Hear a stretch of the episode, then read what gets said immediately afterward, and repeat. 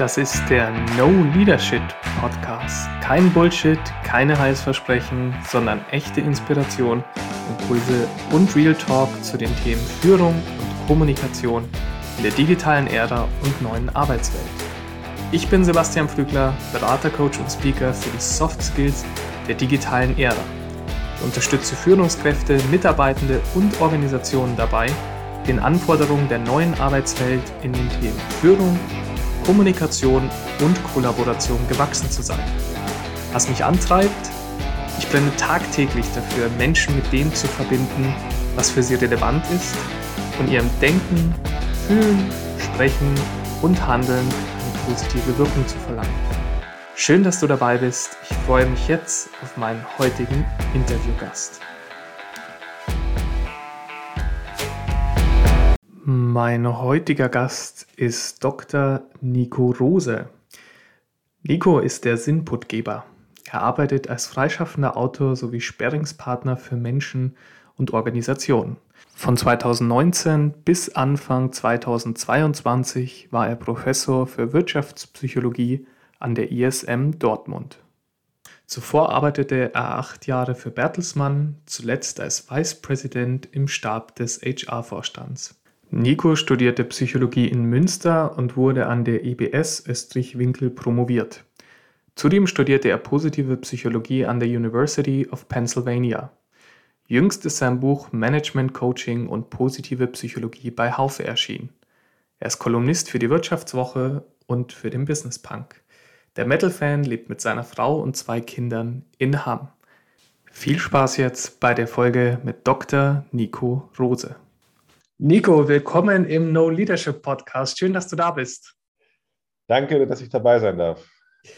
Du kennst ja vielleicht so die klassische Einstiegsfrage bei mir. Was war denn der größte Bullshit, den du schon mal über Führung gelesen, gehört oder auch miterlebt hast? Ich denke, der einzeln größte Bullshit ist die Idee, dass es sowas wie geborene Führungs Persönlichkeiten gibt. Ne? Dass es gerade eben nicht etwas ist, was man erlernen könnte, sondern was man entweder hat oder nicht hat. Ich glaube, das ist der einzelne größte Irrglaube. Mhm. Kann ich unterstützen, sonst würde ja auch Leadership Development auch gar keinen wirklichen Sinn machen. Gibt es denn so, so ein Bullshit auch in Bezug auf Kommunikation? Also irgendeinen Tipp, wo du sagst, das war mal wirklicher Bullshit?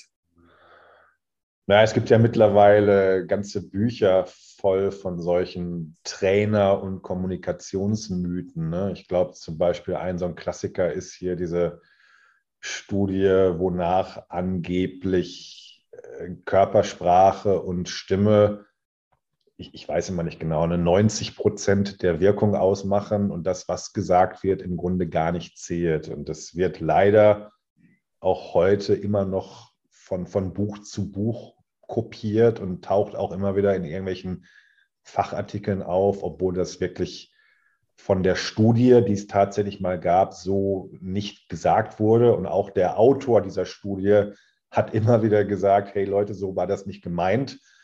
Aber wenn solche Kommunikationsmythen einmal in der Welt sind, dann können die eben nur schwer wieder eingefangen werden, weil manche Leute einfach zu faul sind, die Fakten zu checken. genau, und die meisten auch voneinander abschreiben. Und äh, ja, das ist tatsächlich auch was, was mir häufiger noch begegnet. Professor Morabian hat aber eigentlich gemeint, nicht, es ist total egal, was du sagst. Also der Inhalt wäre nicht relevant, sondern wenn es inkongruent ist, dann geben wir eben erstmal nach der Körpersprache, dann Stimme, dann Inhalt. Ähm, aber genau, es das heißt eben nicht, du kannst sagen, was du willst, Hauptsache du wirkst kompetent. Ja, und vor allen Dingen, hat ja das, ganze Setting, ich glaube, das waren so Einwortäußerungen. Also die Leute haben wirklich immer ein Wort gesagt. Und ich glaube, es waren dann auch noch so, so emotional geladene Wörter wie, wie Liebe. Mhm. Genau, und wenn dann halt eine Inkongruenz festgestellt wird, dann, dann ist es natürlich so, dass da ja, ganz viele Missverständnisse. Aber es hat also mit, mit einer normalen Kommunikationssituation überhaupt nichts zu tun. Ne? Und deswegen hat ja. er sich, glaube ich, bemüht, das äh, immer wieder zu korrigieren und wurde aber zu selten gehört. Ne? Ja, leider. Gibt es denn irgendeinen Kommunikationstipp, wo du sagst, den beherzigst du auch noch heute, den findest du richtig gut? Na, ich bin durchaus, auch wenn das natürlich wissenschaftlich zum Teil gar nicht so wahnsinnig gut überprüft ist, ein Freund von dem äh, vier Seiten oder vier Ohren Modell von, äh, von Schulz von Thun. Ähm, das hilft mir manchmal im Nachgang noch zu verstehen, warum jetzt vielleicht irgendeine Kommunikation, sei es jetzt mit meiner Frau oder den Kindern oder im Beruf, nicht so gelaufen ist, wie, wie ich das vielleicht vorher gedacht hatte. Also man, man kann das so als nachträgliches Analysetool nutzen.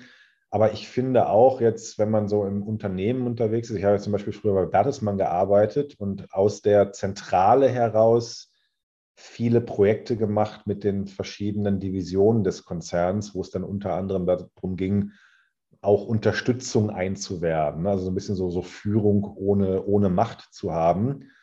Und ich finde, da kann man so ein Modell wie, wie Schulz von Thun wunderbar auch vorher nochmal über so eine E-Mail drüber laufen lassen, um zu schauen, na, könnte das jetzt jemand in den falschen Hals kriegen? Komme ich irgendwie übergriffig rüber? Also ich finde das immer noch sehr, sehr praxisrelevant und von daher würde ich das gerne hier anbringen.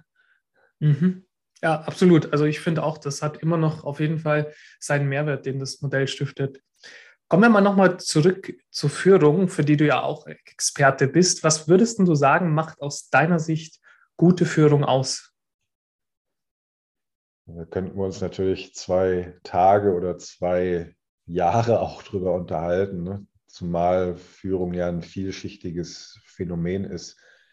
Wenn ich das jetzt mal eingrenze auf interpersonelle Führung, also Führung direkt am Mann und an der Frau, ne, also so, Teamleiter, Abteilungsleiter und so weiter. Und dann eine Sache mal herauspicke, ist das für mich immer die Entwicklung von Vertrauensfähigkeit. Wenn jetzt die meisten Leute stutzen, ich habe das absichtlich gesagt, ne, wir sprechen sehr viel über Vertrauenswürdigkeit von anderen. Also warum ist ein anderer Mensch meines Vertrauens würdig oder eben vielleicht auch nicht. Und wir sprechen aus meiner Sicht viel, viel zu wenig über die andere Seite der Medaille, nämlich die Vertrauensfähigkeit. Also Menschen haben qua ihrer Persönlichkeit und natürlich ein Stück weit auch qua bestimmter Vorerfahrungen eine unterschiedliche Fähigkeit oder vielleicht auch Willigkeit entwickelt, anderen Menschen vielleicht sogar wieder besseres Wissen einen Vertrauensvorschuss zu gewähren, ihnen also ein bisschen mehr zu vertrauen, als es sich vielleicht gerade gut anfühlt. Und gerade das ist aber ein Schlüssel zu, ich sage jetzt mal, Erfolg in interpersonellen Beziehungen. Und das können wir heute wunderbar auch aus der Forschung sehen. Dieses anderen Menschen ein bisschen mehr vertrauen, als man das möglicherweise gerade für gut hält, setzt sozusagen eine sich selbst erfüllende Prophezeiung in Gang, also in, in positiver Richtung. Wenn ich anderen zu wenig vertraue, werde ich typischerweise versuchen, den Mangel an Vertrauen durch Kontrolle zu kompensieren. Äh, Kontrolle ist aber wiederum etwas, was die meisten Leute nicht mögen, weil es sie in ihrer Autonomie einschränkt. Das fühlt sich nicht gut an. Das produziert typischerweise dann langfristig mehr Fehler. Und dann sagt derjenige, der nicht vertraut hat, ja prima, ich hatte ja recht. Ne? Hier dem Karl-Heinz, dem muss man eng auf die Finger schauen. Die gleiche Spirale, nur in der Aufwärtsrichtung, gibt es allerdings auch. Und das kann man durchaus in der Forschung sehen. Also wenn ich Menschen einen Vertrauensvorschuss gewähre, dann spiegelt sich das in der Regel darin, dass sie sich im Anschluss tatsächlich auch vertrauenswürdiger verhalten. Aber ich habe es sozusagen eingeleitet, indem ich, wie ich das immer gerne nenne, mit dem guten Auge auf den Menschen geschaut habe. Und wenn ich mir in aller Kürze eine Sache herauspicken würde, dann wäre es genau das. Also lerne immer mehr mit dem guten Auge auf Menschen zu schauen, weil dadurch machst du sie objektiv besser. Mhm. Du hast auch mal in einem anderen Interview gesagt, äh, so auf die Frage, was macht eine gute Führungskraft aus, führen. Und da hast gemeint, dass häufig viele Führungskräfte eigentlich zu viel Zeit mit, mit fachlichem Verbringen und Führung eigentlich aus deiner Sicht Beziehungsgestaltung ist. Kannst du das nochmal erklären? Was verstehst du darunter? Führung ist Beziehungsgestaltung. Und was gibt es da auch vielleicht wirklich für konkrete Tipps für Führungskräfte, um dann diese Beziehung bestmöglich zu gestalten? Ja, also zunächst mal der erste Teil. Wir haben ja einfach immer noch die Dynamik, dass viele Menschen in Führungspositionen buxiert werden. Nicht aufgrund der Tatsache, dass man ihre Führungsfähigkeiten erkannt hat, sondern aufgrund der Tatsache, dass sie die besten Fachkräfte waren. Das ist das, vor allen Dingen natürlich auch in der Verwaltung und so weiter, aber auch in der freien Wirtschaft ist es in der Regel das, weshalb Menschen befördert werden. Du kannst eine bestimmte Aufgabe fachlich am besten erledigen und deswegen befördern wir dich irgendwann in die Führungsrolle, weil muss ja weitergehen. Das führt dazu, dass wir ohne dass ich das jetzt ganz genau beziffern kann, aber schon wahrscheinlich eine Menge Führungskräfte da draußen haben, die A, möglicherweise gar nicht führen wollen, sondern kreuzunglücklich damit sind, äh, die B vielleicht auch gar nicht so gut führen können, weil Beziehungsgestaltung eben andere Kompetenzen erfordert, als fachliche Aufgaben äh, zu erledigen. Ne? Und von daher gibt es da häufig, glaube ich, einfach ein, ein, Mismatch. So, und jetzt, was meine ich mit Beziehungsgestaltung? Am Ende des Tages, ich mache es jetzt erstmal radikal, äh, damit es ein bisschen deutlich wird, heißt Führung für mich, du wirkst ja erstmal durch andere Menschen. Also du wirkst nicht mehr durch das, was du selbst tust, sondern du wirkst dadurch, dass du für andere Menschen gute Rahmenbedingungen bereitstellst und sie quasi ja neudeutsch empowerst, ihre, ihre beste Leistung zu bringen. Und ich habe das für mich in meinem Job bei Bertelsmann durchaus so definiert. Ich wollte früher übrigens gar nicht Führungskraft werden. Bei mir war das so ein bisschen auch aus der Not heraus geboren. Und ich habe mich dann irgendwie auf meine, meine Coaching-Skills verlassen, um in diese Rolle hineinzuwachsen. Ich habe gesagt, ich möchte eigentlich 100 Prozent der Zeit führen. Und das heißt, ich möchte 100 Prozent der Zeit für die Menschen da sein und nicht für irgendwelche Themen. Also wenn ich selbst arbeiten muss, PowerPoint und Excel, schlag mich tot, ist eigentlich schon was in den, in den Brunnen gefallen. Ne? Und das meine ich. Beziehungsgestaltung heißt einfach ne, mit Menschen reden, für Menschen da sein und nicht selbst Excel, PowerPoint und sonst irgendwas. Und interessanterweise, je mehr Zeit man dafür verwendet, desto ähm, mehr Zeit hat man eben auch für die eigentliche Führungstätigkeit, weil man sich natürlich auch der fachlich sachlichen Aufgaben ent entledigt. Ne? Und dann bin ich aber wieder bei dem Punkt, den wir davor besprochen haben. Um die fachlichen Themen loslassen zu können, muss ich natürlich den Menschen vertrauen können, dass es genauso gut oder vielleicht sogar besser funktioniert, wenn ich mich nicht einmische, ne, sondern wenn ich mich nur auf die Führung konzentriere. Und da bin ich dann wieder originär bei der Vertrauensfähigkeit, die trainiert werden muss. Ne? Mhm. Was gäbe es denn da für Möglichkeiten? Also wenn ich jetzt eben eine Führungskraft bin, die sagt, ja, hm, würde ich eigentlich gerne, aber ich tue mir irgendwie schwer, das weiterzugeben, das zu delegieren. Am Ende des Tages mache ich es dann doch selbst, weil ich vielleicht auch denke, dass es dann eben auch in der Qualität ist, wie ich das haben will. Was wären da so Ansatzpunkte für die, um in diese Vertrauensfähigkeit, was ein schönes Wort ist, wirklich auch reinzuwachsen? Ja, ja das Lustige ist dabei oder das Traurige oder das, was es so schwer macht, ist, dass das quasi ein Problem ist, was aus der internen Dynamik heraus gegen die eigene Beseitigung sozusagen ankämpft. Ich vergleiche das manchmal ein bisschen mit, äh, mit Phobikern, die also Angst vor irgendetwas haben. Und der Phobiker vermeidet ja quasi den Reiz, der die Angst auslöst und dadurch wird aber auch gleichzeitig der Mechanismus beseitigt, nämlich die Exposition, mit dem der Phobiker die Angst theoretisch loswerden könnte. Der, Phobiker muss ja lernen, dass trotz seiner Angst nichts passiert. Das ist ja das, was sozusagen ähm, Expositionstherapie macht. Ne? Also du, du begibst dich unter Anleitung eines Therapeuten in die Nähe des auslösenden Stimulus, machst dann quasi Entspannungsübungen und so weiter und lernst quasi, dass trotz der Angst nichts passiert. Und das Gleiche haben wir bei Menschen, die ihren Mitarbeitern zu wenig vertrauen. Indem sie also ständig kontrollieren, bringen sie sich selbst um die Erfahrung, dass es ja ohne die Kontrolle auch gut gehen könnte. So, das einmal als mhm. lange Vorbemerkung.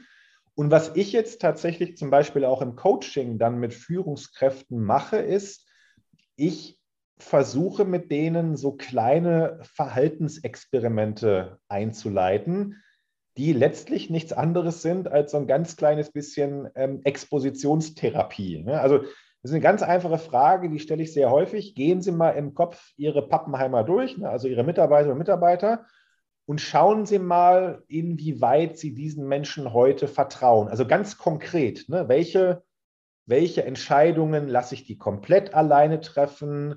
Bei welchen Entscheidungen möchte ich vielleicht zwischendurch mal informiert werden? Und bei welchen Entscheidungen bin ich eigentlich ganz engmaschig eingebunden, um, um es mal jetzt ein bisschen plakativ zu machen. Und dann überlegen wir gemeinsam ganz, ganz konkret auf dieser Ebene, naja, was würde es bedeuten, dieser Person jetzt ein, zwei, drei Prozent mehr Vertrauen zu schenken? Also ganz, ganz konkret, aus welchen Entscheidungen, wo ich mich im Augenblick ab und zu noch mal reinnehme, könnte ich mich vielleicht ganz herausziehen? Aus welchen Entscheidungen, wo ich im Augenblick sehr engmaschig noch kontrolliere, könnte ich auf einen, sagen wir mal, größeren Kontrollabstand ähm, auf, aufweichen, um es mal so zu sagen. Ne? Also wirklich ganz, ganz, ganz konkret.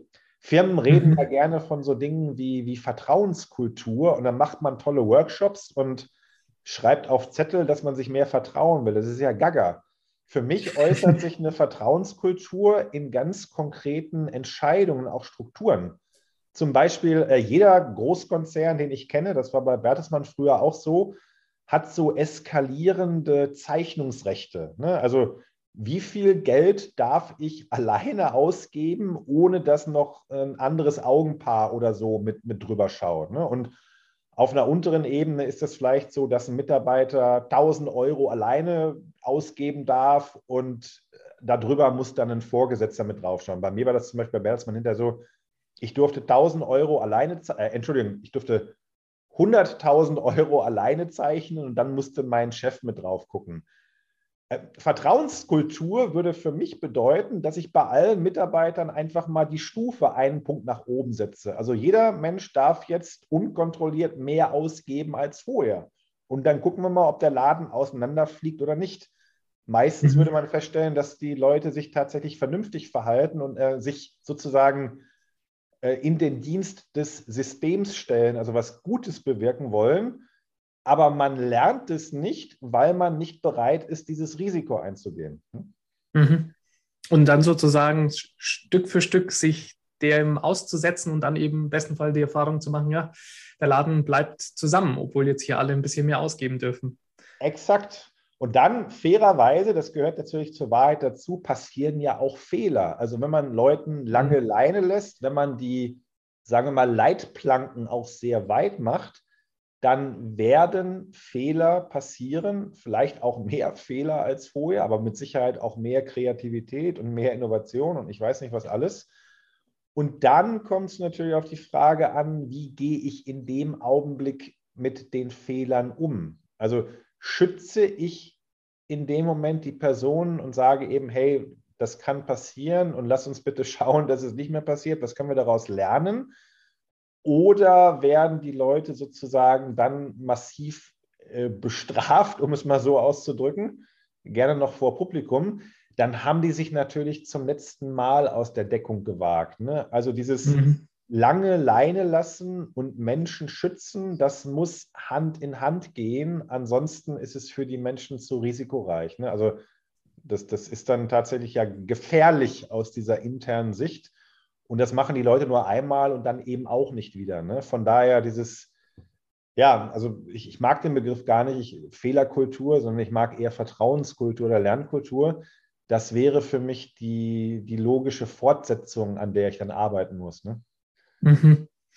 Was würdest du eigentlich, weil du ja vorher noch gesagt hast, im besten Falle mache ich 100% Führung und bin nicht inhaltlich so involviert. Jetzt gibt es aber ja tatsächlich noch Führungspositionen, die genau wirklich so angelegt sind, ja, 30, 40 Prozent der Zeit bitte wirklich noch mitarbeiten und dann andererseits Führung. Ist ja das Problem, dass Leadership keine Deadline hat. Also im Zweifelsfall fällt wahrscheinlich das dann runter und nicht das Fachliche. Hast du da noch Tipps, also wie ich diese beiden Bälle, wenn ich sie denn qua Position beide auch habe, irgendwie gut in Einklang bringen kann?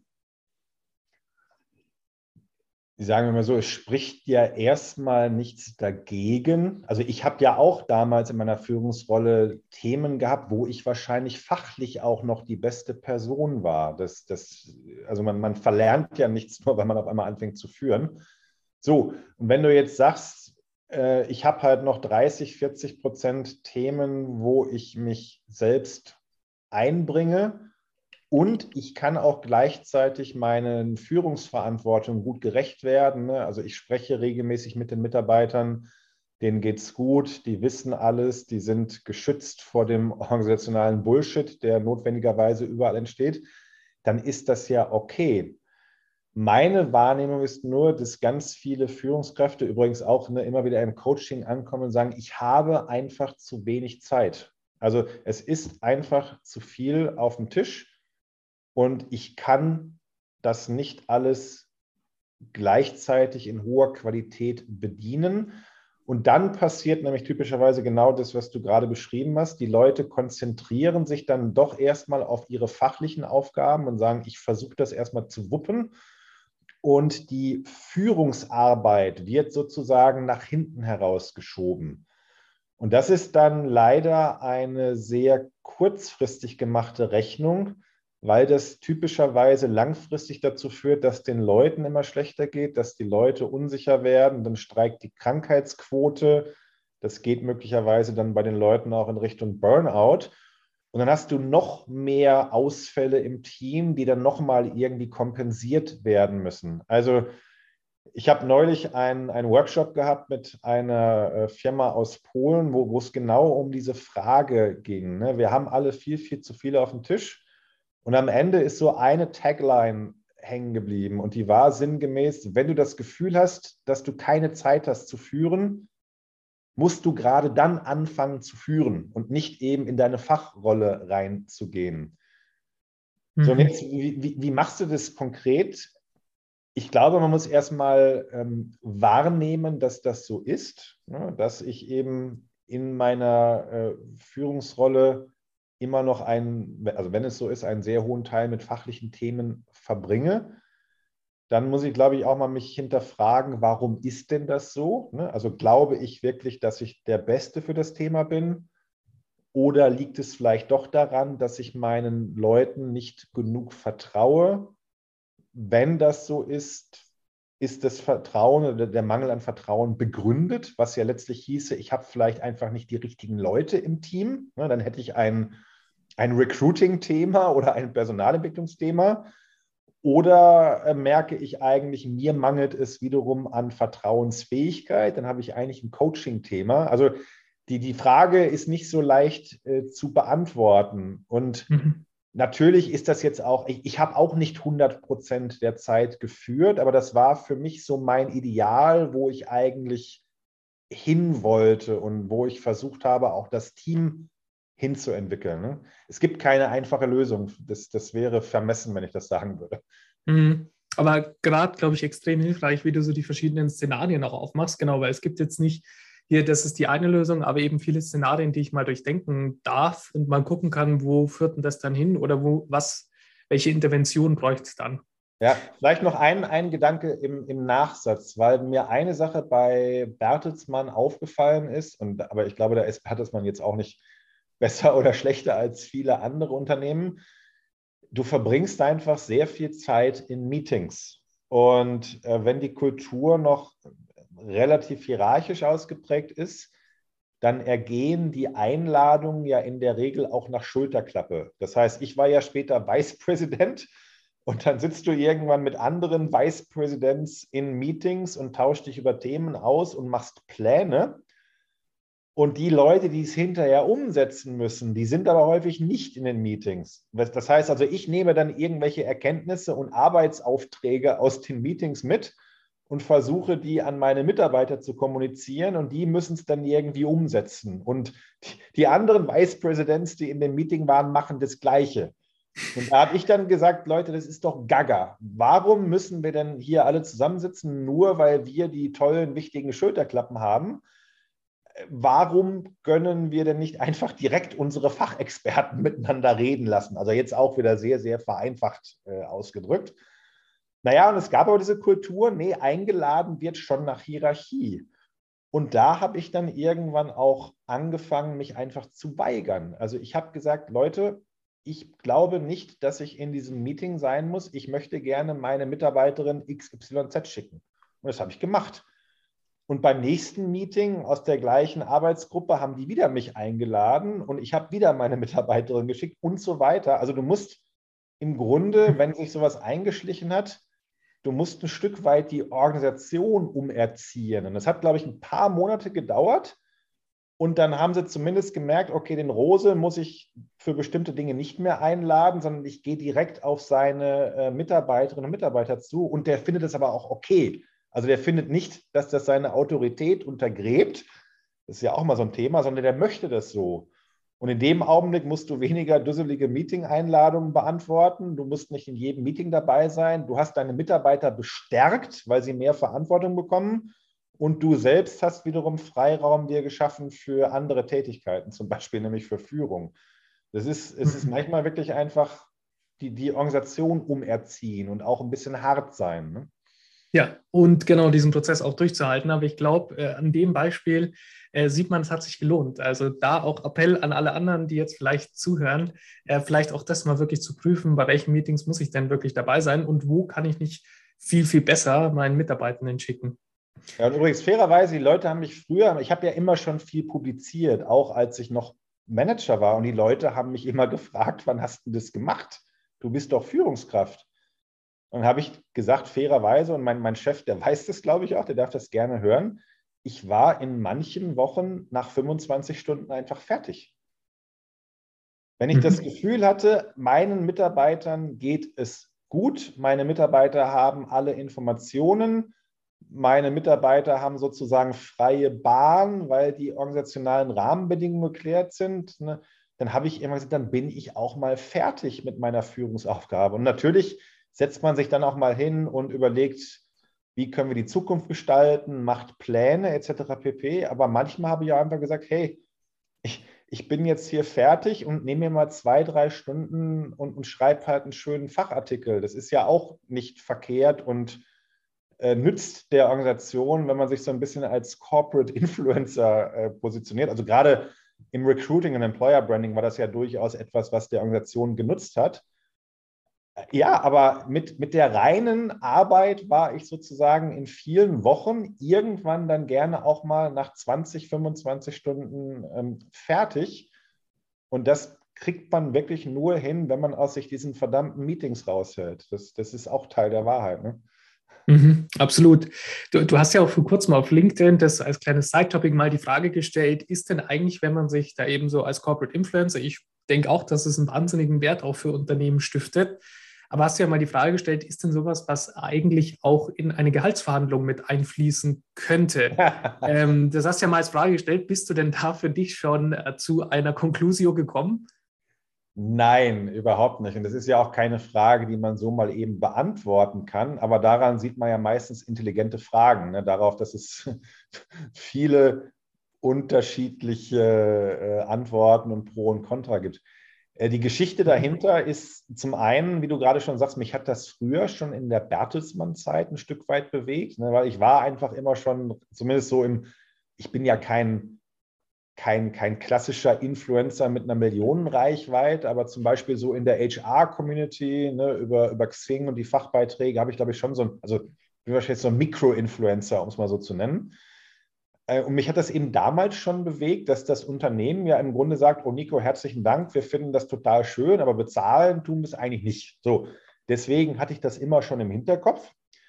Und der ganz akute Auslöser für diesen Post war jetzt, dass ich ja vor ein paar Tagen äh, die International School of Management in Dortmund verlassen habe. Also ich war da bis vor ein paar Tagen festangestellter Hochschullehrer. Ich gehe im Guten, ich unterrichte dort auch weiter, nur bin ich eben nicht mehr angestellt.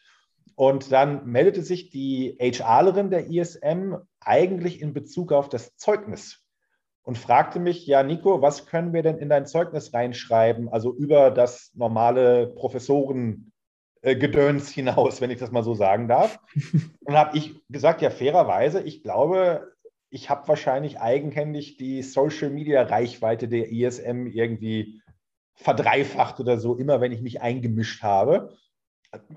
Und dann sagte sie, ja, aber das, ich glaube nicht, dass ich das ins Zeugnis reinschreiben kann. Also, und es ging mir jetzt auch gar nicht darum, dann äh, der Dame Probleme zu bereiten, aber das hat mich auf die Idee gebracht, weil wenn du das jetzt mal ganz äh, betriebswirtschaftlich einmal durchleuchtest, also wenn die ISM jemanden mit meiner Reichweite extern beauftragen würde. Also die, die suchen sich jetzt einen Micro-Influencer, der in einer bestimmten Zielgruppe eine Reichweite von, von 40, 50.000 Leuten hat, so wie ich. Weil es aber wichtig ist, dann müssten die diesem externen Influencer eine ordentliche Stange Geld bezahlen, solange er eben nicht für die Organisation arbeitet.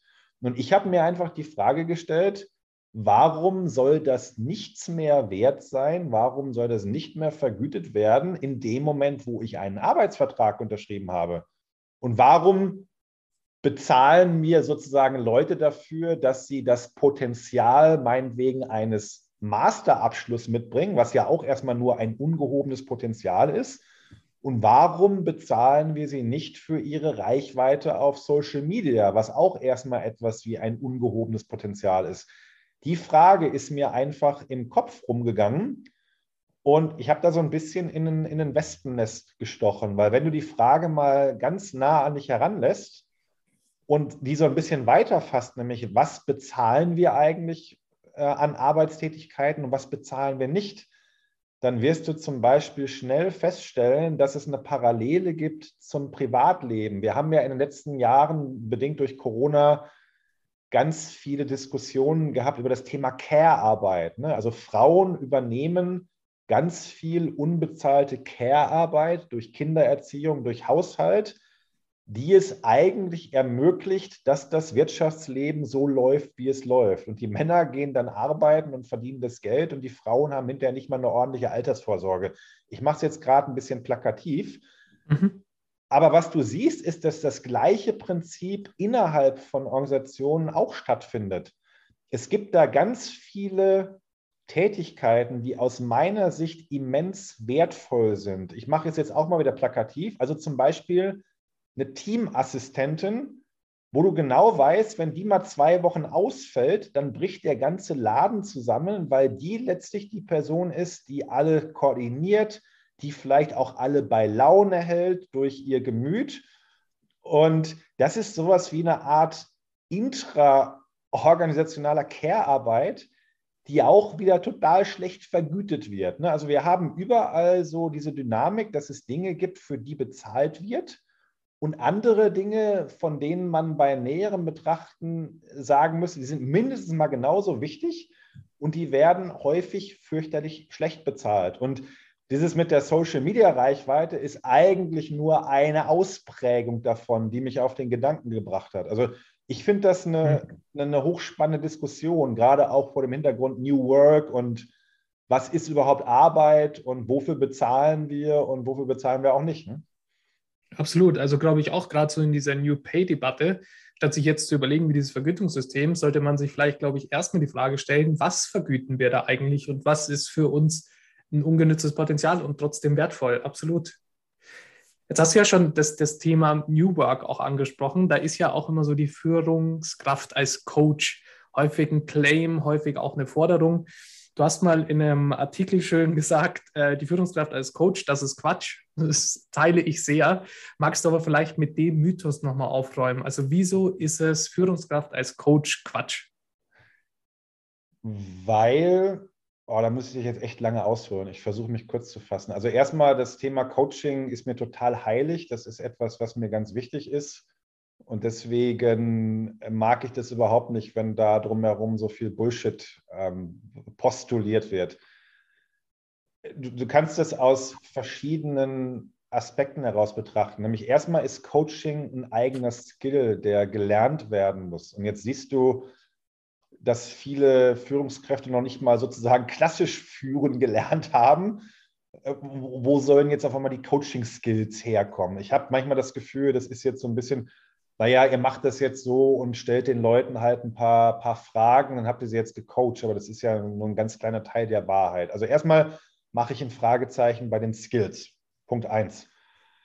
Punkt zwei, und das ist vielleicht der viel wichtigere noch, ist, ein Coach, ein echter Coach, muss dem Anliegen des Klienten gegenüber, Achtung, jetzt Wortspiel, gleichgültig sein. Also du als Coach bestimmst ja nicht das Ziel, sondern das Ziel und äh, also alles drumherum, das muss vom Klienten kommen.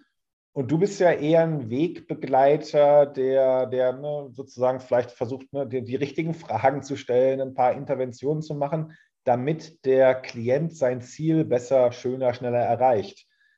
Die Führungskraft, also die disziplinarische Führungskraft, kann aber niemals diesen Grad der Gleichgültigkeit, der Neutralität erreichen, weil sie ja selbst eigene Ziele hat und der Mitarbeiter letztlich ja auch ein Mittel zum Erreichen der eigenen Zwecke ist und der, der Zwecke der Organisation. Das heißt, die Coach-Rolle einer direkten disziplinarischen Führungskraft ist von vornherein immer verunreinigt, um es mal so auszudrücken. Was ich mir vorstellen kann, das habe ich, glaube ich, auch in einem Follow-up-Artikel mal geschrieben, ist sowas wie äh, Cross-Divisional Coaching. Also eine Führungskraft aus einem anderen Bereich übernimmt eine Coaching-Rolle für Mitarbeiter. Also ich bin der Vertriebsleiter, die Vertriebsleiterin und coache Mitarbeiter aus dem Marketing. Das kann ich mir vielleicht sogar noch vorstellen, wenn man das machen möchte. Aber disziplinarische Führungsverantwortung und die Coach-Rolle, das schließt sich aus meiner Sicht komplett aus, wenn man einmal ehrlich darüber nachdenkt. Weil du, du kannst dir ja nie sicher sein als Mitarbeiter, wen habe ich denn jetzt da gerade vor mir? Habe ich jetzt den Coach vor mir oder habe ich gerade die Führungskraft vor mir? Wer spricht da? Und die Führungskraft hat immer den Konflikt zwischen den eigenen Zielen und potenziell den Zielen des Mitarbeiters. Das lässt sich nicht ausräumen. Und deswegen finde ich es sehr unreflektiert, wenn gesagt wird, die Führungskräfte sollen ihre Mitarbeiter jetzt auch coachen. Was du natürlich machen kannst, ist, du kannst sowas wie eine coachende Haltung einnehmen. Du kannst natürlich auch Dinge die ursprünglich mal im Coaching etabliert wurden, so ein Stück weit in deine Führungshaltung mit einfließen lassen. Das habe ich ja auch gemacht. Aber jetzt wirklich zu sagen, ich bin jetzt dein, dein Coach und ich coach dich jetzt mal so, dass du aber auch schön die Ziele der Organisation erreichst. Das ist ja fast ein bisschen ekelig. Ne? Und wer, wer diesen Widerspruch nicht erkannt hat, der möchte bitte nochmal nachdenken, weil ich glaube, dass jemand weder Coaching noch Führung wirklich verstanden hat. Mhm. Und selbst vielleicht sogar bei dem Cross-Divisional Coaching komme ich ja zumindest aus dem Zielkonflikt nicht raus. Ein normaler Coach, für den ist ja, wie du sagst, gleichgültig, auch wenn du sagst, ich bin am Überlegen, ob ich das Unternehmen verlasse dann kann man das sozusagen mal beleuchten, dieses Thema und vielleicht sogar da, selbst wenn es dann von einer anderen Abteilung ist, aus dem Zielkonflikt kommt vielleicht sogar derjenige auch nicht raus, weil er sich vielleicht als Repräsentant und Führungskraft eben als Repräsentant dieses Unternehmens eben so versteht, dass ein Verlassen dieses Unternehmens dann eben ein Thema ist, worüber ich dann doch nicht reflektiere, oder? Also die, diesen Zielkonflikt habe ich immer. Exakt. Und übrigens auch, wie, wie soll ich das sagen? Also du kannst, glaube ich, über bestimmte Dinge einfach nicht so offen reden in dem Moment, ja. wo der Mensch theoretisch auch über dein Gehalt und über deinen Karrierefortschritt mitentscheiden kann. Das, das ist eben auch Teil davon. Und dann das, also das wird an so vielen Stellen so unsauber. Das, aus meiner Sicht springt mir das total ins Gesicht, dass das nicht geht, aber äh, viele Leute sehen das immer noch nicht und dann schwimmt das so ein bisschen mit auf dieser New Working Welle. Ne? Hier, wir haben uns jetzt alle lieb und wir begegnen uns auf Augenhöhe. Aber das wird ja spätestens auch an dem Moment torpediert, wo du als Führungskraft eine harte Entscheidung treffen musst. Ne? Ich sage immer, äh, vielleicht ein bisschen pathetisch, aber Führung ist ja auch eine Bürde. Also dir wird qua Rolle aufgebürdet, Entscheidungen zu treffen, manchmal äh, auch über Menschen. Ne? Also eine Fachkraft trifft in der Regel Entscheidungen über Dinge, über Sachen, vielleicht auch über Budgets. In dem Moment, wo du disziplinarische Führungskraft wirst, musst du im Zweifel immer auch mal Entscheidungen über Menschen treffen. Natürlich kannst du versuchen, sie einzubinden, aber es wird immer Konflikte geben, wo am Ende die Leute sagen, jetzt Chef oder Chefin, triff du mal eine Entscheidung. Ne? Keine Ahnung, wer muss an Weihnachten im Büro bleiben? Bei, bei solchen Dingen fängt es ja an. Und spätestens dann ist die Coach-Rolle wiederum total kaputt. Und Vielleicht mag es so super intelligente, hypersensible Menschen geben, die ganz total elegant zwischen diesen verschiedenen Rollenanforderungen hin und her wechseln können, so dass die Mitarbeiter jederzeit genau wissen, spreche ich da gerade mit meinem Coach oder meiner Führungskraft, aber faktisch gesehen würde ich das Risiko nicht eingehen wollen. Also Coaching ist, glaube ich, durchaus etwas, was einen ganz hohen Wert hat und äh, Führung an sich ist auch etwas, was einen ganz hohen Wert hat. Und ich bitte einfach alle Menschen, die das zu leichtfertig vermischen, nochmal grundsätzlich über beides nachzudenken. Mhm. Und ich glaube auch, was du genannt hast mit dieser New Work, äh, so haben uns alle lieb und auf Augenhöhe und diese Bürde. Ich glaube auch, dass es, glaube ich, viel mehr wieder darauf ankommt, so eine Verliererkompetenz zu entwickeln, so eine Frustrationstoleranz, weil Organisationen ja per se häufig darauf angelegt sind, dass sich gewisse Rationalitäten enttäuschen. Also je mehr Vertrieb neue Kunden reinbringt, desto schwieriger wird es für Customer Success wahrscheinlich eine hohe Qualität aufrechtzuerhalten. Ja. Und auch das irgendwie wieder reinzubringen, Leute, wir werden uns hier enttäuschen und ich muss auch mal damit fein sein, dass ich aus meiner Sicht mal den kürzeren gezogen habe, aber trotzdem dann wieder committe zu dem Gesamtziel. Ähm, das ist, glaube ich, was, was auch in dieser New Work-Debatte dem Ganzen mal wieder gut tun würde, ähm, sozusagen die, die Rationalitäten, die in Organisationen da sind, wirklich mal zu sehen. Exakt. Ich habe, glaube ich, irgendwann mal irgendwo sogar diesen Satz geschrieben, also natürlich wieder etwas plakativ, aber wenn du deine Mitarbeiter nicht regelmäßig enttäuscht unter der Voraussetzung begrenzter Ressourcen, begrenzter Zeit, begrenzter Budgets und so weiter, aber wenn du unter solchen Voraussetzungen deine Mitarbeiter, äh, nicht immer alle gleichzeitig, aber wenn du die nicht regelmäßig enttäuscht, besteht die Wahrscheinlichkeit, dass du auch nicht führst, weil du eben keine Entscheidungen triffst. Das, was du gerade gesagt hast, das wird mir über die Jahre immer klarer, auch so in Wertedebatten. Bestimmte Werte stehen einfach in einem Spannungsverhältnis zueinander. Ja, sowas wie Qualität und Quantität ähm, Liefertreue und Qualität der Produkte. Da besteht einfach ein natürliches Spannungsverhältnis und gute Werte, aber auch übrigens gute Führung erkennt man aus meiner Sicht daran, dass man sich darüber klar wird, was ist im Zweifel jetzt gerade wichtiger. Ne? Also you win some, you lose some, einen Tod stirbt man immer. Mhm. Aber was ist jetzt im Zweifel wichtiger? Und manchmal musst du dann eben auch bei Menschen sagen, also das Anliegen oder die Beförderung oder die Gehaltserhöhung einer Person ist jetzt gerade wichtiger. Und damit bleibe ich der anderen Person auch etwas schuldig. Gar nicht so sehr auf einer moralischen Ebene, sondern ich weiß jetzt einfach, ich muss dich jetzt gerade äh, zurücksetzen. Und vielleicht kann ich es an anderer Stelle wieder gut machen. Aber jetzt gerade entscheide ich so und wir müssen damit leben. Und genauso dieses, ich sage es mal bewusst, dieses, dieses sich, sich an anderen Menschen so ein bisschen versündigen, denen was schuldig bleiben, aus der Rolle heraus, das wird von dieser New Work äh, manchmal so ein bisschen übertüncht. Ne? Mhm. Und auch die Werte, die du angesprochen hast, finde ich, das sind wirkliche Wertedebatten, wo man sagt, Quantität, Qualität, ja, das hat beides seinen Wert, aber eben diese Wertedebatten, die man häufig da bei New Work hört, äh, Begeisterungsfähigkeit, Humanität, Wertschätzung, das sind ja an sich auch ein bisschen leere Begriffe. Ich meine, wer würde sich denn für das Gegenteil einsetzen? So, damit kann ich jetzt aber auch keinen wirklich begeistern, wenn man sich fragt, ja, okay, was denn sonst? Aber eben genau diese Wertedebatten, die du gerade aufgezeigt hast, die müsste man tatsächlich führen. Aber genau die, wie du sagst, sind eben Trade-off. Ich sage, ja. wenn ich das eine mehr mache, dann werde ich das andere mehr zurückstellen und das wird ja. auch zu Frustration führen. Ja, ich habe neulich einen alten Artikel gelesen auf dem Harvard Business Review, ich glaube schon von 2002, also äh, 20 Jahre alt, wo das nochmal ganz klar aufgeschlüsselt wurde. Es gibt sozusagen verschiedene Wertekategorien und äh, sowas wie eine Respekt. Wir, wir pflegen ein respektvolles Miteinander, wo du ja gerade richtig gesagt hast, der, der Lackmustest ist, dreh's mal auf den Kopf und wenn es dann keinen Sinn macht, dann macht es so aber auch keinen Sinn. Ne? Also ja. wir, wir, gehen respektlos miteinander um. Ja, herzlichen Glückwunsch. Und das, mir ist leider gerade der, der Name des Autors entfallen, sonst würde ich ihn jetzt gerne zitieren. Aber das nannte er so Permission to Play Werte. Das sind also eher so Mindestbedingungen, ohne die es einfach nicht geht, jedenfalls nicht dauerhaft.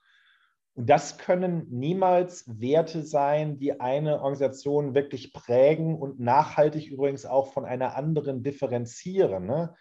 Er unterschied dann noch äh, Core Values. Das sind also wirklich die Dinge, die die Organisation für sich herausschälen muss und äh, die dann vielleicht eben auch einfach entscheidungsprägend und handlungsleitend sind. Also zum Beispiel wie bei, ähm, bei Amazon, sage ich jetzt mal im weitesten Sinne, der Kunde hat immer recht. Und äh, wann immer du irgendetwas vorschlägst, äh, wird das unter der Brille betrachtet, nützt es irgendwo irgendeinem Kunden. Und wenn du das nicht sofort klipp und klar nachweisen kannst, ist deine Idee unmittelbar tot, um es mal so auszudrücken.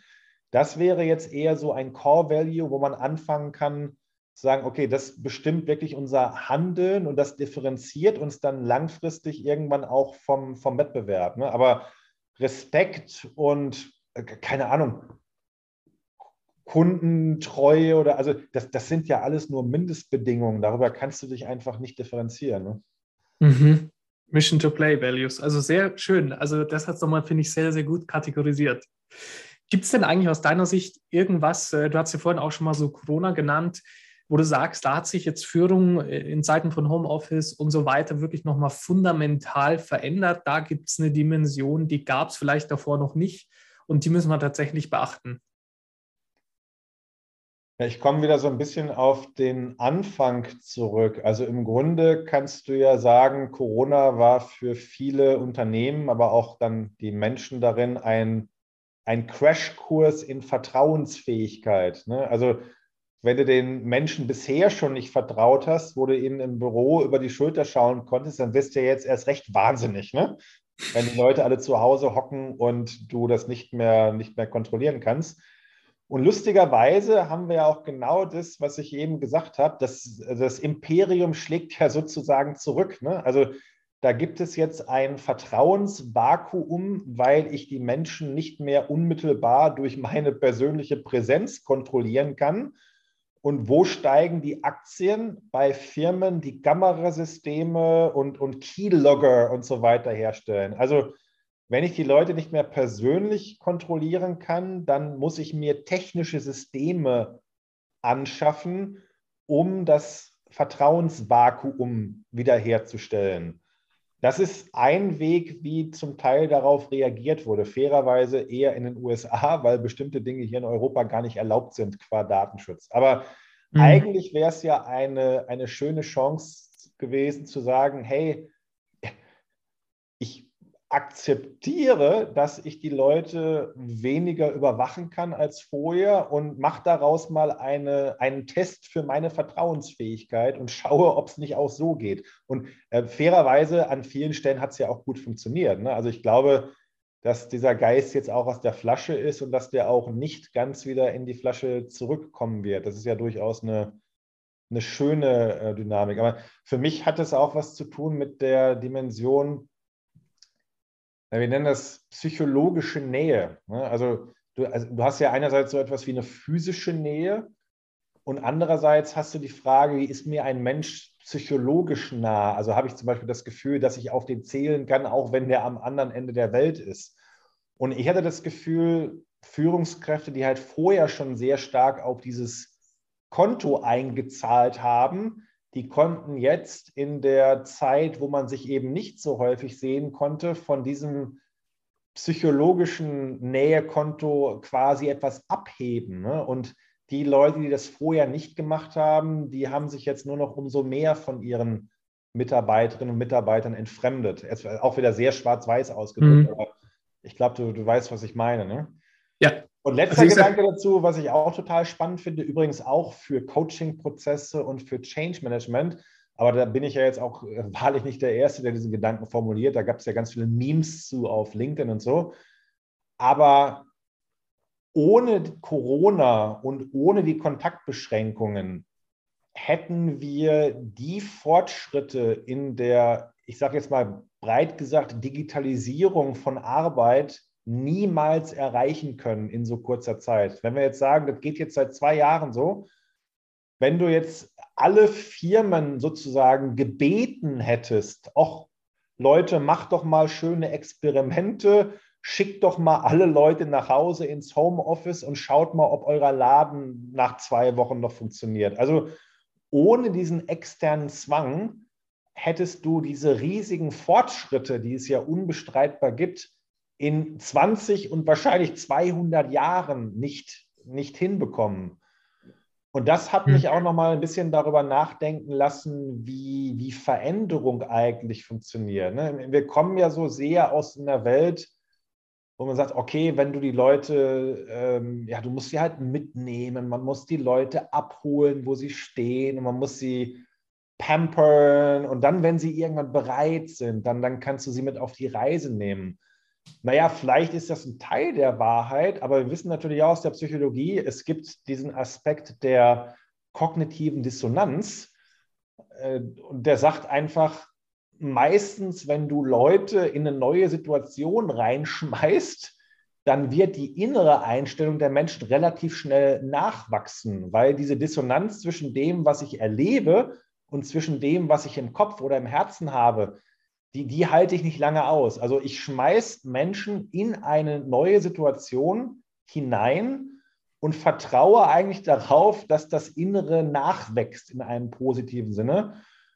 Das ist, glaube ich, auch ein Mittel durchaus, um äh, Veränderung voranzutreiben. Man darf das natürlich nicht überstrapazieren, man darf die Leute nicht komplett abhängen, aber immer darauf zu warten, bis alle Leute jetzt sozusagen innerlich bereit sind, äh, da können wir, glaube ich, an vielen Themen und, und äh, Prozessen uns wirklich schwarz warten. Und manchmal, glaube ich, ist so eine, so eine Version von, ich mache jetzt mal Nägel mit Köppen und unterstütze die Menschen dann systematisch, indem sie in die neue Situation reinwachsen, auch ein gangbarer Weg für Veränderungen. Und die Corona-Pandemie hat das gerade sehr, sehr eindrücklich gezeigt, denn wundersamerweise sind die meisten Unternehmen ja nicht untergegangen, sondern sie sind noch da. Ne?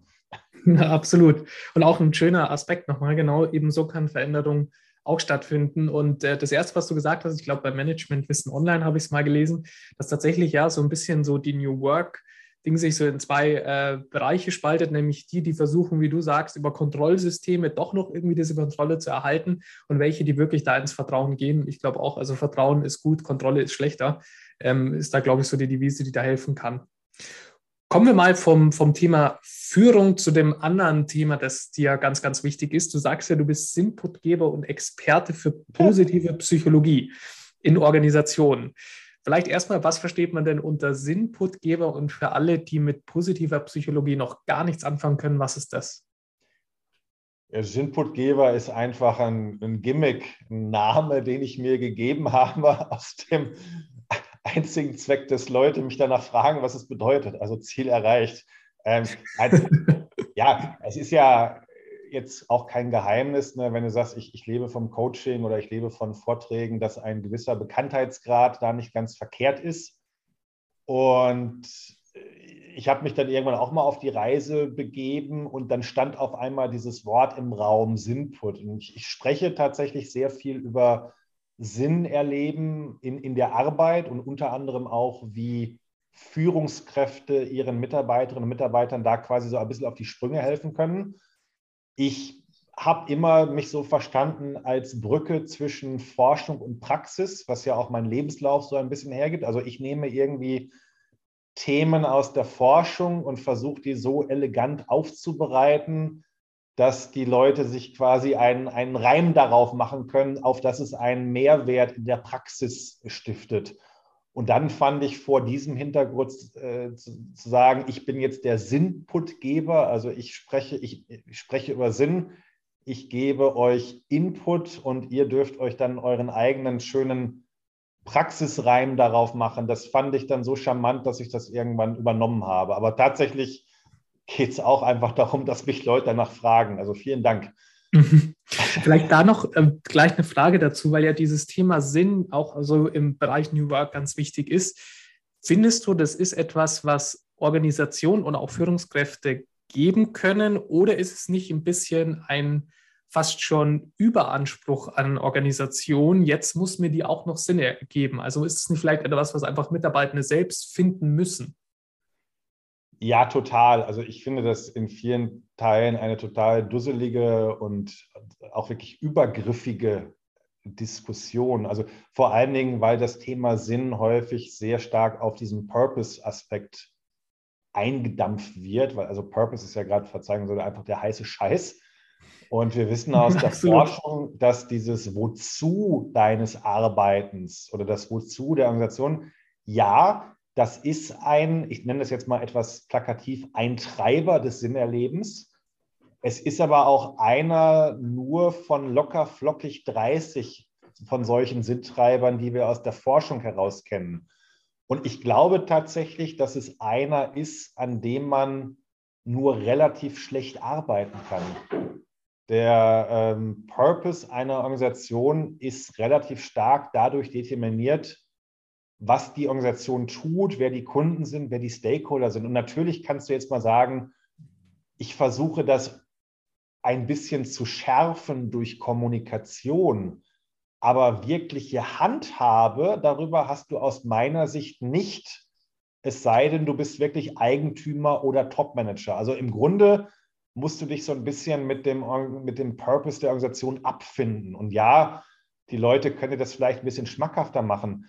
Der Punkt ist, viele von den äh, anderen Sinntreibern, die es auch noch gibt, und zwar wirklich abgeleitet aus der Forschung, also da gibt es hunderte von Studien zu, sind viel, viel alltäglicher und damit auch viel besser ansteuerbar. Nämlich zum Beispiel, mit wem arbeite ich zusammen und mag ich ein paar der Leute? Das ist ein wichtiger Treiber für Sinnerleben, ob man die Leute mag ähm, habe ich Aufgaben, wo ich das Gefühl habe, da komme ich so ein bisschen mir selbst in meinem Wesen näher. Das hat zum Beispiel was zu tun mit Stärkenorientierung.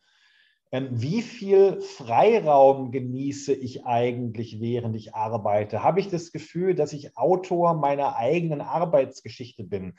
Das sind alles Faktoren, an denen Leute unterhalb der Top-Ebene viel, viel besser arbeiten können. Aber Sie sind natürlich schwieriger zu managen, als jetzt einen Purpose in irgendwelche Broschüren zu schreiben. Ich sage heute immer etwas plakativ. Es gab vor, vor zig Jahren mal so eine, so eine Sparkassenwerbung. Wir machen das mit den Fähnchen. Und Purpose ist für mich halt ganz viel, wir machen das mit den Fähnchen, weil die eigentliche Arbeit, nämlich zum Beispiel gute Führungskräfte finden, ausbilden und coachen und so weiter, das ist halt schwierig. Und dieser Aufgabe stellen wir uns nicht, und deswegen machen wir lieber Purpose und, und Workshops und, und wedeln mit den Fähnchen. Aber das ist nicht das, worum es eigentlich geht. Mhm.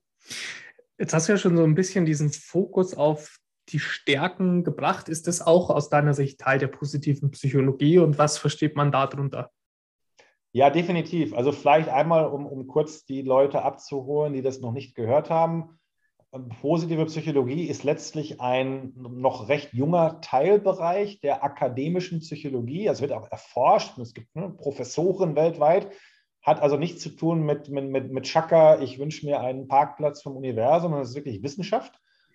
Und hat den Namen positive Psychologie auch nicht deswegen erhalten, weil sie irgendwie besser wäre als irgendeine andere Spieler der Psychologie, sondern weil sie sich im Schwerpunkt mit positiven Phänomenen des menschlichen Erlebens äh, beschäftigt. Ne? Also die klinische Psychologie zum Beispiel beschäftigt sich eben mit äh, psychischen Krankheiten und wie man sie erklären kann und wie man sie natürlich auch äh, loswerden kann. Und das ist ungeheuer wichtig.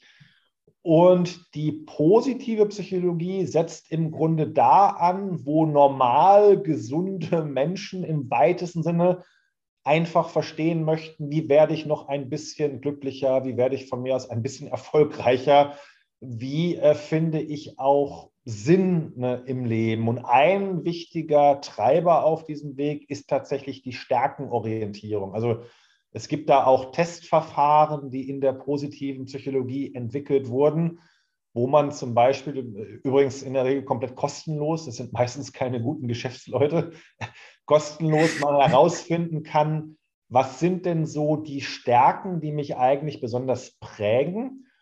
Und das wäre aber tatsächlich auch nur der erste Schritt. Ne? Hier Orakel von Delphi, erkenne dich selbst. Und dann der zweite Teil wird meistens unterschlagen, kümmere dich um dich selbst. Also Stärkenerkenntnis ist ein wichtiger Schritt.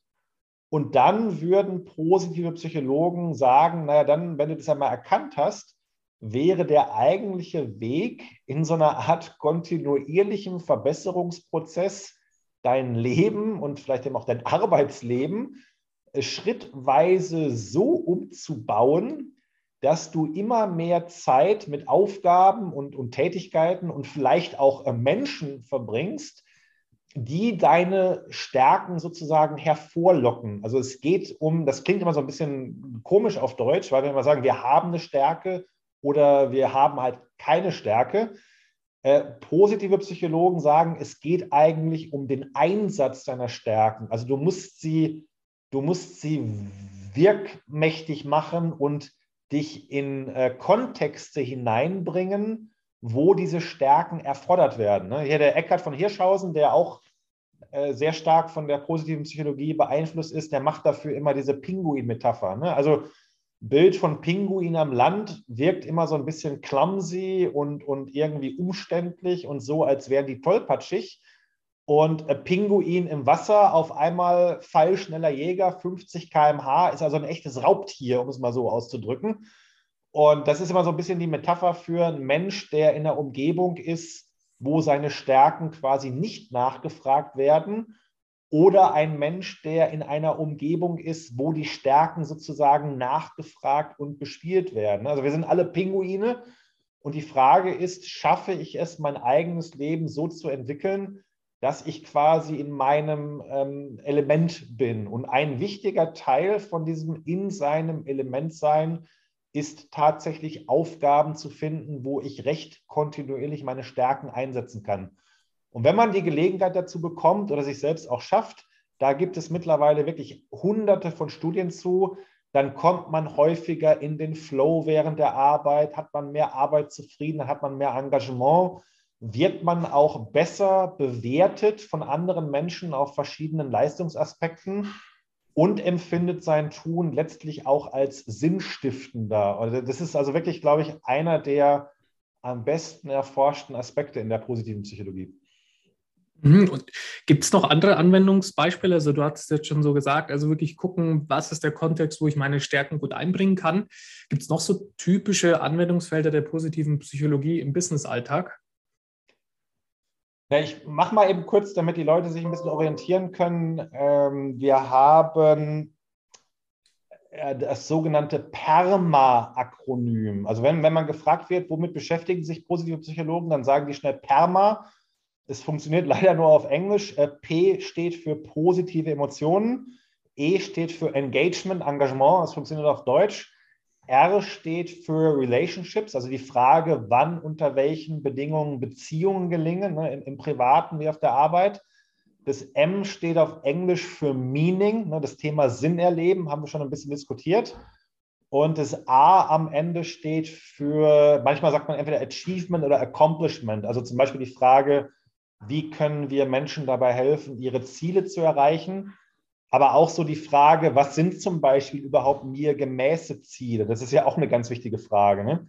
So, und eine Sache, um jetzt mal was rauszupicken beim Buchstaben P, die aus meiner Sicht gerade hier in Deutschland total untergeht, ist, positive Emotionen sind kein Selbstzweck. Also Glück, Zufriedenheit, Optimismus, die, die fühlen sich sozusagen gut an. Deswegen nennen wir sie ja auch positive Emotionen, obwohl natürlich auch Ärger und, und Trauer und Angst für etwas gut sind. Aber Ärger, Trauer und, und Angst fühlen sich halt nicht gut an. Deswegen sagen wir, positive Emotionen sind halt ne, Freude, Zufriedenheit und so weiter.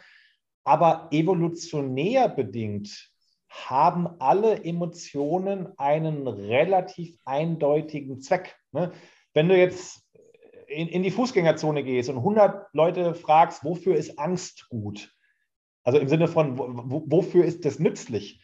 Dann werden wahrscheinlich 98, 99 Prozent der Leute eine vernünftige Antwort geben. Nämlich, ich soll mich halt irgendwie vor Schaden bewahren. Ne?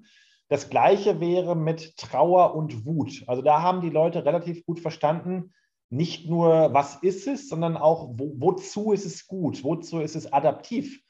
Aber fragt die Leute mal, wozu ist Glück gut, wozu ist Zufriedenheit gut? Die meisten Leute werden vermutlich sagen, na, es fühlt sich halt irgendwie gut an, aber das ist keine vollständige Antwort, weil der Evolution das erstmal total egal ist.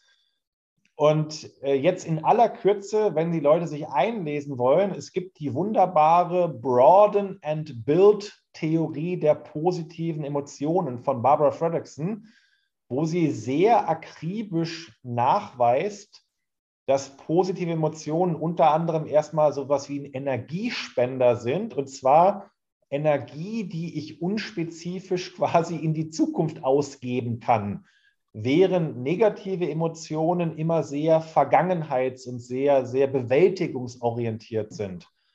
Und das nächste, was wir sehen können, ist, dass positive Emotionen unseren Handlungs- und Wahrnehmungsradius erweitern. Also wir denken bei guter Laune tatsächlich strukturell ein bisschen anders als bei schlechter Laune. Zum Beispiel führt gute Laune dazu, also gute Laune jetzt auch wieder im ganz weiten Sinne, dass wir eher auf Zusammenhänge zwischen Daten achten und nicht so sehr auf die einzelnen Datenpunkte. Man könnte also sagen, Leute bei guter Laune sehen eher das höhere Muster, die sehen eher den Wald und Leute bei schlechter Laune fokussieren eher auf den einzelnen Baum, auf den einzelnen Stimulus. Wir wissen mittlerweile auch, dass Leute bei positiver Stimmung in der Regel abseitigere und kreativere Ideen entwickeln. Ne?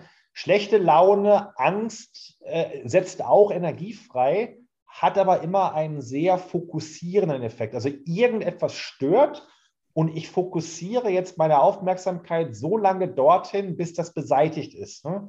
Und positive Emotionen haben immer diesen eher äh, verbreiternden, vergrößernden, defokussierenden Effekt.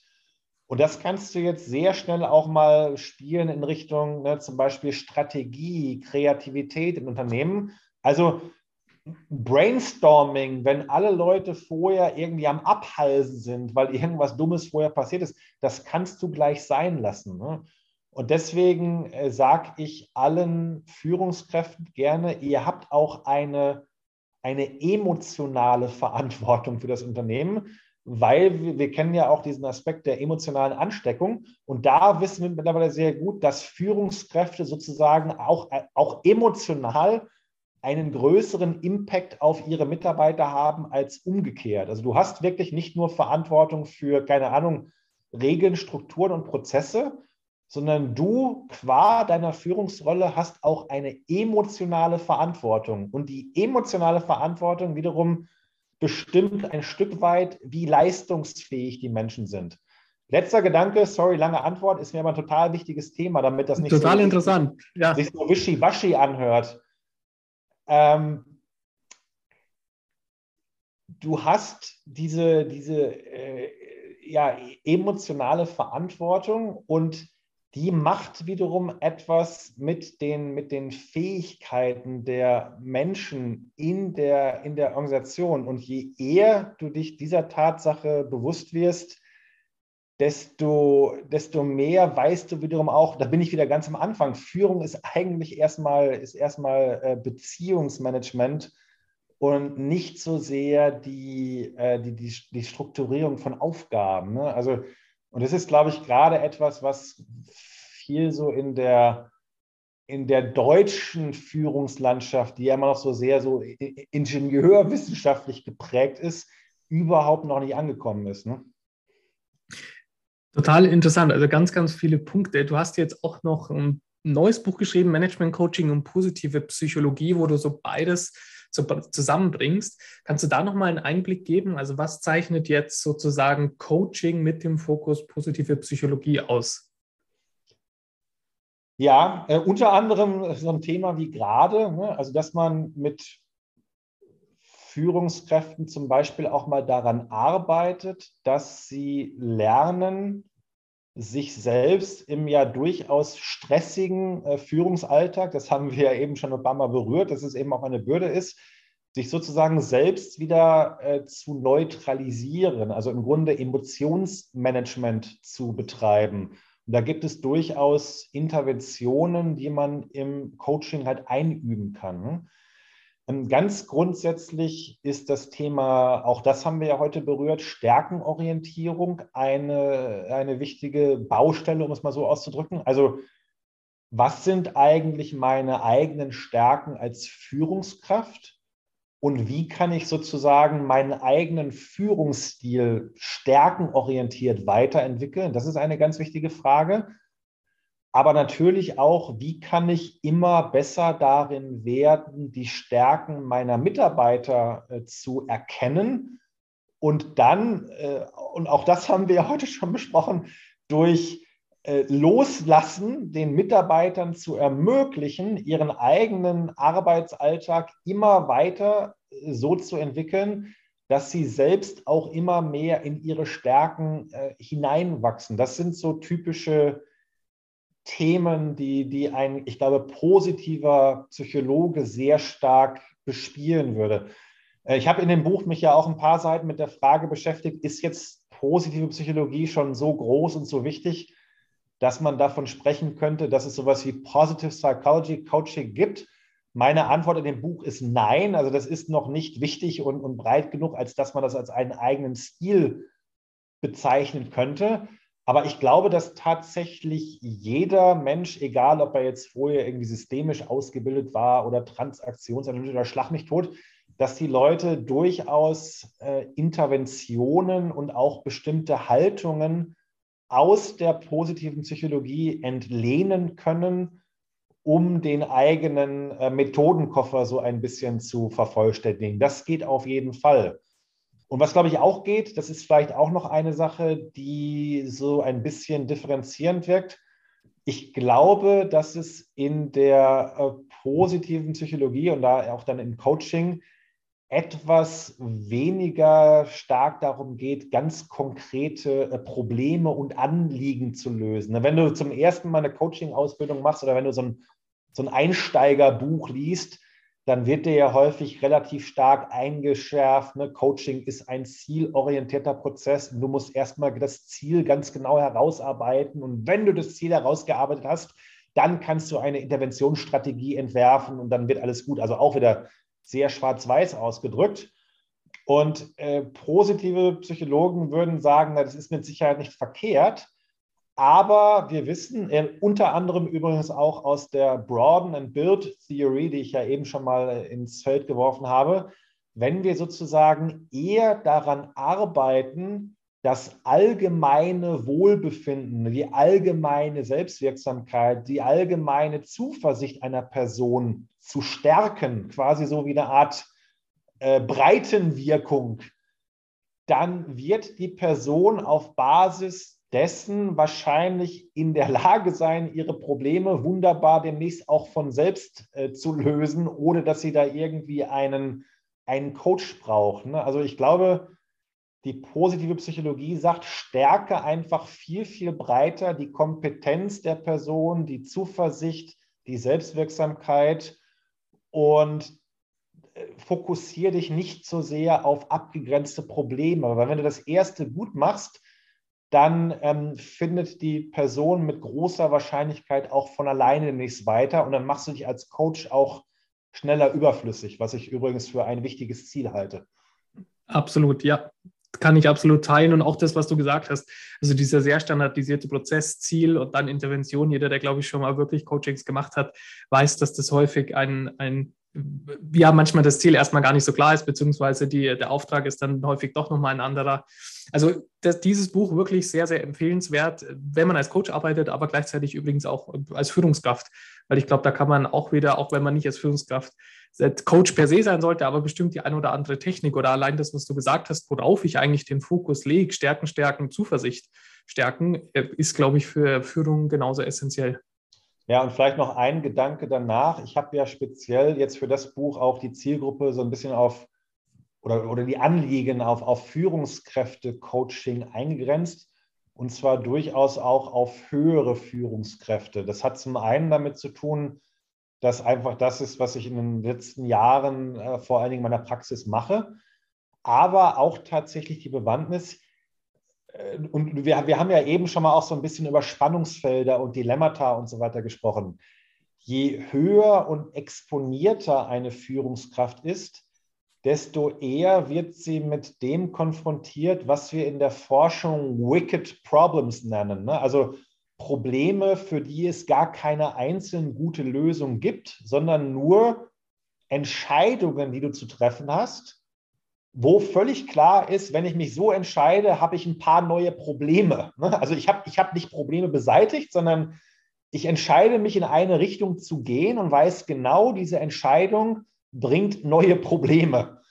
Und das ist aus meiner Sicht etwas, was sehr kennzeichnend ist für die Tätigkeit von gerade höheren Führungskräften. Und gerade vor dem Hintergrund äh, finde ich die Interventionen aus der positiven Psychologie sehr hilfreich, weil von vornherein klar ist, lieber Klient, vielleicht geht es ja gar nicht so sehr darum, dass wir hier ganz konkrete Probleme lösen, äh, sondern eher dir Zuversicht zu vermitteln und Selbstwirksamkeit dass du mit deinen Entscheidungen gut leben kannst, dass du die auch gut zu deinen Mitarbeitern transportieren kannst und dass du einfach so weit gestärkt bist, dass du weiterarbeiten kannst, äh, no matter what. Ne? Also wirklich eher auf allgemeine Lösungskompetenzen abzielen und nicht so sehr auf das eigentliche Problem, weil das wird der Realität von Top-Managern sowieso nicht gerecht. Mhm. Sehr, sehr guter Punkt. Und auch diese Wicked Problems, Gunter Schmidt sagt ja auch immer so schön, in Dilemmasituationen gibt es nur zweitbeste Lösungen. Und genau das zu erkennen und trotzdem zuversichtlich und mutig die Entscheidung treffen zu können, er, glaube ich, ist viel wichtigerer Fokus, als wie du sagst, dieses eine Problem dann zu lösen. Nico, ich könnte noch stundenlang, ehrlich gesagt, mit dir weitersprechen. Ich finde es wahnsinnig bereichernd, gleichzeitig mit, mit Blick auf die Uhr. Du hast noch, ähm, das würde ich noch gerne wissen, gerade ein sehr besonderes Buch geschrieben, nämlich über Metal-Fans. Magst du uns da noch mal einen kurzen Einblick bringen, woher kam es? Und vielleicht gibt es auch da das eine oder andere, was wir vielleicht von, von Metal, Metal-Fans für das Thema Führung, Kommunikation oder auch positive Psychologie lernen können.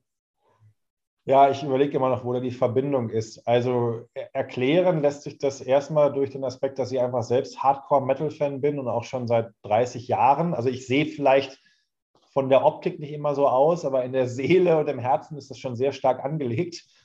Und ich betreibe auch seit, gerade hatten wir vierten Geburtstag, ein, eine Facebook-Gruppe oder so eine Facebook-Seite ist das, glaube ich, eher, äh, das Ministerium für Schwermetall. Da sind mittlerweile auch immer so 46.000 Leute drin. Also auch da bin ich wahrscheinlich so ein kleiner Metal-Micro-Influencer. Und ich habe wirklich das Glück gehabt, dass ein Verlag mich darauf angesprochen hat. Vor ein paar Jahren ist mal eine Studie sehr steil gegangen und die wurde dann eben nicht nur im Metal Hammer zitiert, sondern die hat es dann auch irgendwie wahrscheinlich in Bild und in, in Zeit äh, online geschafft, wo Forscher herausgearbeitet hatten, dass Metal-Fans in der Mitte des Lebens, wo ich jetzt auch bin, also ich werde bald 44, äh, glücklicher sind als die meisten Normalos. Und das hat halt damals sehr stark eingeschlagen, weil man natürlich irgendwie eher so die, die düstere, aggressive Musik im, im Hinterkopf hatte und auch irgendwie, das waren früher alles mal Problemkinder mit Alkoholproblemen. Und dass ausgerechnet solche Leute halt in der Mitte des Lebens äh, glücklicher sein sollten, als die, die früher Ballermann-Musik gehört haben oder so, das war natürlich ein gefundenes Fressen für die Presse. Und aus diesem Impetus heraus ist dann die Idee entstanden, kann man nicht mal ein Buch schreiben, quasi über die, ja, über die Psychologie des gemeinen Metalheads. Ne? Was bringt uns zum Ticken? Was machen wir mit der Musik? Was macht die Musik mit uns? Wie hilft Metal dabei, den Fans ein gutes Leben zu führen? Und das ist jetzt quasi auch so ein bisschen der, der Kern dieses Buches. Also gar nicht so sehr die Musik an sich, das ist im weitesten Sinne wirklich die Hintergrundmusik und auch nicht die Geschichte des Metal, da gibt es schon ganz viel, auch nicht Soziologie. Also wenn man erstmal anfängt zu graben, es gibt da schon ganz viel. Es gibt Bücher über Gender-Themen im Metal, es gibt Bücher über die Metal-Szene in der DDR, im Iran und Schlag mich tot. Aber interessanterweise wirklich so mal, mal reinzoomen auf das Individuum, auf die Psyche. Das gab es noch nicht und die Marktlücke darf ich jetzt sozusagen füllen. Ähm, ob der Normalo wirklich was daraus lernen kann, weiß ich noch gar nicht, weil ich mittlerweile schon das Gefühl habe, dass der Metal-Fan an sich einfach ein bisschen anders in der Welt ist. Also mich fasziniert das zum Beispiel total, dass eine Musik wo bei anderen Menschen sich nach drei Minuten die, die Zehennägel hochklappen, weil die das so aggressiv und so atonal finden, dass es einfach Menschen da draußen gibt, die genau sagen, also ich brauche genau diesen Krach und der macht mich ruhig, der macht meinen Körper ruhig, der macht meine Seele ruhig, der macht meinen Kopf klar. Das ist nämlich genau das, was viele Menschen ähm, beschreiben. Und ich finde es einfach faszinierend, dass es einen kleinen Teil der Bevölkerung, und es ist ja wirklich ein kleinerer Teil, also es gibt ja einen Grund, warum jetzt nicht irgendwie acht von zehn Leuten Metal hören, sondern vielleicht nur einer von zehn, aber es gibt eben einen Teil da draußen, und die sagen, genau diese Aggressivität und diese Düsternis und diese Heaviness, genau die brauche ich eigentlich für meinen Seelenfrieden. Das finde ich kolossal interessant. Äh, und um, um solche Themen geht es dann halt in dem Buch. Ne? Mhm. Sehr interessant. Also jeder, der sich da angesprochen gefühlt hat, auch das, wann kommt's? Wenn alles gut läuft, äh, 14.06. Ja. 14.06. Ja, genau. Man muss ja immer dazu sagen, wenn alles gut läuft, ich kenne es selbst bei den Büchern, da kann sich mal das eine oder andere so ein bisschen verzögern, aber 14.06. Du kennst vielleicht, am Schluss gibt es immer noch so ein paar Schlussstatements, äh, wo ich dich bitten würde, den Satz zu vollenden. Äh, kann kurz sein, kann auch ein bisschen länger sein. Und ja, zwar der erste Antworten Satz. sind nicht meine Stärke. Das, das merkt jeder, der mit mir einen Podcast führt, aber, aber dafür, meine, meine professorale Ader irgendwie doch wieder durch. aber dafür sehr wertvoll. Erfolg ist für mich. Ei, äh, ganz ehrlich, ich würde mich total freuen, wenn eins von meinen Büchern mal auch, sagen wir so, kommerziell so erfolgreich wird, dass ich echt sagen kann, ich kann von diesem Autorendasein leben. Also wenn ich diese Leidenschaft mit, mit einer gewissen finanziellen Sicherheit in Einklang bringen könnte, das wäre für meinen Seelenfrieden was, was sehr, sehr Schönes. Das wäre für mich Erfolg, definitiv. Mhm wenn du nicht als freischaffender Unruhestifter, so wie du dich selbst bezeichnet hast, arbeiten würdest, was würdest du dann machen? Ja, äh, fairerweise, ich bin ja, also jetzt, was ist heute für ein Datum? 5. März, 6. März? Ich habe gerade den Überblick verloren. Also ich war bis Ende März noch nicht freischaffender Unruhestifter, sondern ich war bis Ende Februar angestellter Hochschullehrer und Professor und habe das gerade an ACTA gelegt. Ähm, ich ich kann die Frage total schwer beantworten, weil das, was ich gerade tue, mich total glücklich macht. Ich bin, ich, ich habe ein relativ einfaches Leben, in dem Sinne, dass ich sage, ich habe meine Familie, das macht mich glücklich. Ich habe bestimmte Arbeit, das macht mich glücklich. Und wenn ich sozusagen nichts zu tun habe, dann fange ich an zu schreiben. Und manchmal, das ist, das ist total intrinsisch. Manchmal wird ein Artikel draus, manchmal wird eine Buchidee draus. Und Sport quetsche ich so rein, das, damit ich nicht irgendwie auseinandergehe jetzt in der Midlife Crisis. Äh, also das Einzige, was mir fehlt in meinem Leben überhaupt, ist so selbst Musik machen. Das, das habe ich seit ein paar Jahren nicht mehr reingekriegt. Von daher würde ich wahrscheinlich gar nicht groß irgendwas, irgendwas anders machen wollen, sondern im Grunde hat das ein bisschen zu tun mit der ersten Frage. Also wenn ich noch besser nur von den Büchern leben könnte, würde ich wahrscheinlich weniger Vorträge halten und noch mehr schreiben und äh, könnte davon hier die Hypothek bezahlen. Äh, aber grundlegend was anders machen, außer von so, so, so ein paar Rockstar-Fantasien, habe ich gar nicht. Ist alles gut. Mhm, das ist doch auch wirklich schön. Ich würde fast das als Schlussstatement stehen lassen, aber gibt es denn von deiner Seite noch irgendwas, was du sagst, das ist noch ungesagt, das möchtest du nochmal betonen? Nee, wir waren ja auch ziemlich lange unterwegs. Also, nee, überhaupt nicht. Das war ein schönes, umfangreiches Gespräch. Sorry für die langen Antworten und äh, vielen Dank dafür. Nico, ich sag danke. Und diese umfangreichen Antworten, die waren, da war wahnsinnig viel dabei, viele, viele Gold Nuggets. Insofern an alle, die sich äh, sagen, das fand ich richtig gut, da würde ich gerne tiefer reinschauen. In den Show Notes findet ihr auch nochmal die ganzen Infos zu Nico, auch zu der Autorenseite. Wer sagt, er würde gerne nochmal in die Bücher reinschauen, freue ich mich, wenn du das nächste Mal wieder dabei bist im No Leadership Podcast. Nico, vielen lieben Dank für deine Zeit und für deine Erkenntnisse. Sehr, sehr gerne. Alles Gute.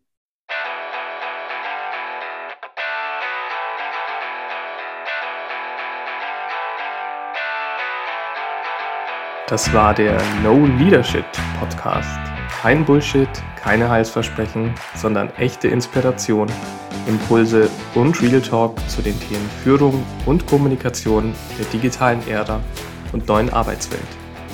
Wenn es dir gefallen hat, dann abonniere diesen Podcast gerne über iTunes, folge dem dazugehörigen YouTube-Channel von Sebastian Flügler oder empfehle ihn doch einfach jemanden, der ebenfalls an diesen Themen interessiert ist. Wenn du dich weiter mit den Themen Kommunikation und Führung beschäftigen magst, dann schau auch gerne in meine zwei Bücher. Das erste, Mitarbeiter führen in der digitalen Ära, wie man digitale Effizienz und Menschlichkeit in Zeiten von Homeoffice und New Work verbindet. Und das zweite, Kommunikation für die digitale Ära, wie wir heute miteinander reden und was dabei noch immer wichtig ist. Es gibt sie überall, wo es Bücher gibt. Ich freue mich, dich auch das nächste Mal wieder hier begrüßen zu dürfen. Alles Liebe und bleib verbunden, dein Sebastian Fiedler.